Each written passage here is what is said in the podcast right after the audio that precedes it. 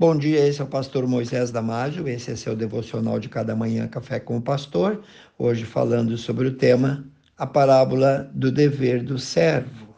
Está lá em Lucas capítulo 17, 7 e 8. Perguntou Jesus aos seus discípulos: E qual de vós terá um servo lavrando ou apacentando, e vindo ele direto do campo? Logo dirás a ele: Chega-te e assenta-te à minha mesa? E não lhes diga antes, servo: Prepara-me a ceia, vista-se, serve-me até que eu tenha comido e bebido, e depois então tu comerás e beberás. Resumindo, Jesus conta a história de um senhor rico que tem um escravo e esse escravo está na lavoura do seu senhor fazendo o seu trabalho. E voltando ele do campo, cansado, exausto, ainda não lhe é dado o direito de lavar-se decentemente, ele não pode comer, pois tem a obrigação primeiro de preparar o jantar e servir ao seu Senhor. Está lá em Lucas 17, 7 e 8. Jesus questiona os seus discípulos se este senhor rico precisa ou tem que agradecer o servo por ele ter feito simplesmente a obrigação de servo, a obrigação dele e nada mais. Bom, existem três lições que Jesus nessa parábola quer nos ensinar. Primeiro, Jesus ensina que uma fé verdadeira nunca nos levará a nos exaltar. No versículo 5 do texto, os discípulos pediram a Jesus para terem mais fé, com que intenção não sabemos. Mas Jesus disse a eles que é necessário apenas que tenham uma fé genuína, uma fé bíblica, uma fé pura, uma fé verdadeira no Deus Todo-Poderoso. Cuidado! Alguns buscam, na verdade, não mais fé para servi-lo, mas buscam poder para isso, poder para aquilo, e pode ser um campo perigoso para aquele que quer aparecer para aquele que quer ser louvado, exaltado pelos homens. E é isso que muitos egoisticamente buscam, e aí podem entrar num terreno perigoso, no terreno do orgulho, da soberba, da exaltação de si próprio diante das pessoas e assim cair nesses tipos de pecados.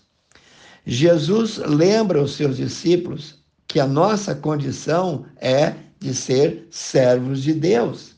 Aceitar a condição de servo já é um grande privilégio e um grande milagre feito por Deus na nossa vida. Por exemplo, João Batista disse: é importante que ele, Jesus, cresça e eu diminua. Essa também deve ser a nossa oração. Nós deveríamos nos humilhar sempre e aceitar ser servos com grande prazer, com grande alegria. Devemos dar toda a glória, toda a honra a Deus e não a nós.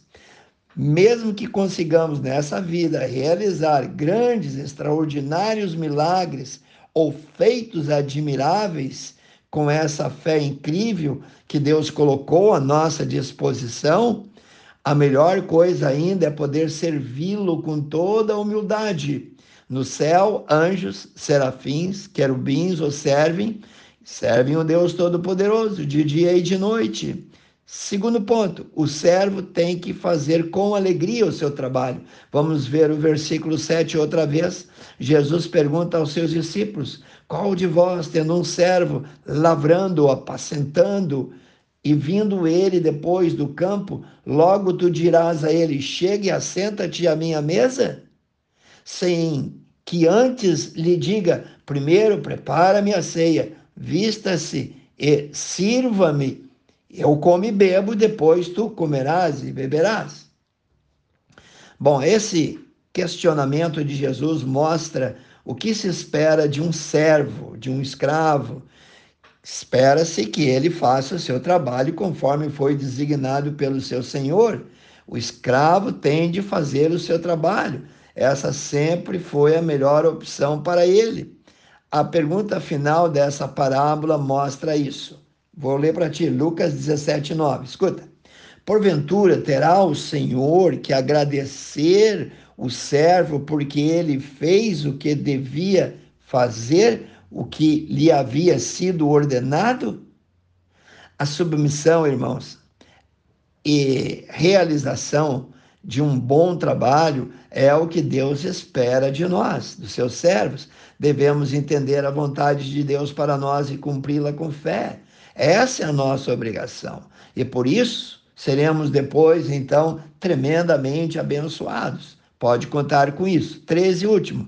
Os servos de Deus precisam descer do salto.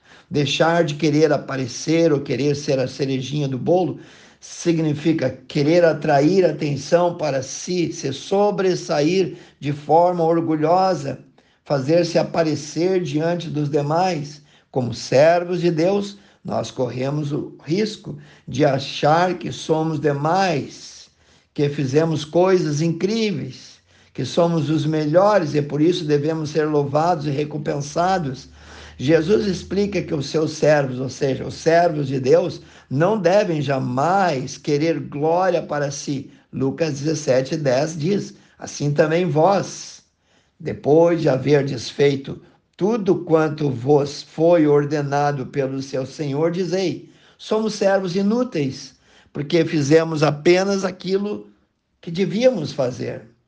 Lucas 17, 10. Se eu canto, se eu toco na igreja, se eu sirvo no ministério bem sucedido, tudo isso nada mais é do que minha obrigação diante de Deus. E eu só fiz tais coisas por causa do próprio Senhor. Por isso, as glórias, a honra, todas são devidas a Ele e não a nós. Que Deus te abençoe. Quero orar contigo. Precioso Deus abençoe cada um, Senhor. As tuas mãos são mãos de graça, são mãos de poder, de cura de transformação. Abençoa, ó Pai. Eu peço em nome de Jesus. Amém. Se você gostou, por favor, passe adiante seus grupos, grupo no WhatsApp, seus amigos. E eu te vejo no próximo Café com o Pastor.